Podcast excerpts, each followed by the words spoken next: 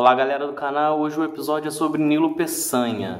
As fotos tentam esconder, como você pode ver, mas ele foi o primeiro e único presidente negro na história do Brasil.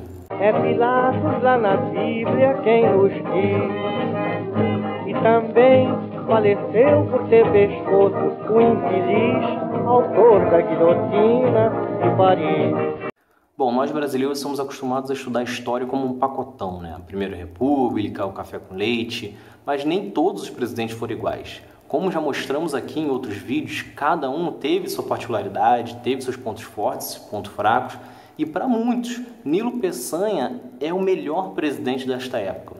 Ele acabou tendo pouco mais de um ano e meio de mandato, afinal, ele só chega ao poder devido à morte de Afonso Pena. Ele, como vice, assume e fica com um mandato tampão, né? Um pouco mais de um ano e meio, mas ainda assim teve tempo para deixar mudanças importantes e significativas para a história inteira do Brasil.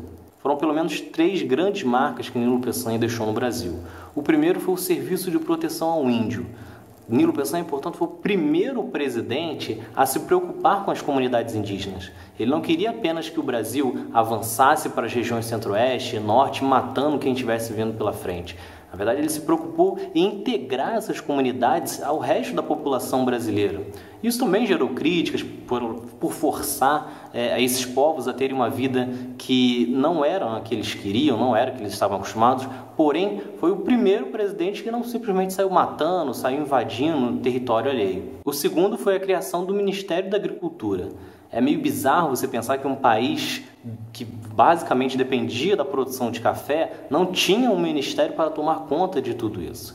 Com Nilo Peçanha, o ministério foi criado, foram criadas novas regulamentações, inclusive uma preocupação maior quanto a essas produções. Por fim, ainda teve um investimento nas indústrias, que subiu de 12% para 18% do capital. Além deste investimento, Nilo Peçanha se preocupou também com a formação de mão de obra e, para isso, criou as primeiras escolas técnicas no Brasil. Com isso, tivemos um crescimento médio de 6,4% no período em que Nilo Peçanha foi presidente. Ele deixou o cargo em novembro de 1910, quando terminou o mandato de Afonso Pena e Nilo Peçanha. Então é isso, o Brasil já teve sim um presidente negro na sua história, mesmo que por apenas um ano e meio. Se você gostou, se inscreve no canal, deixe sua curtida e fique acompanhando, porque em breve falaremos sobre Hermes da Fonseca, que chegou ao poder com uma mãozinha de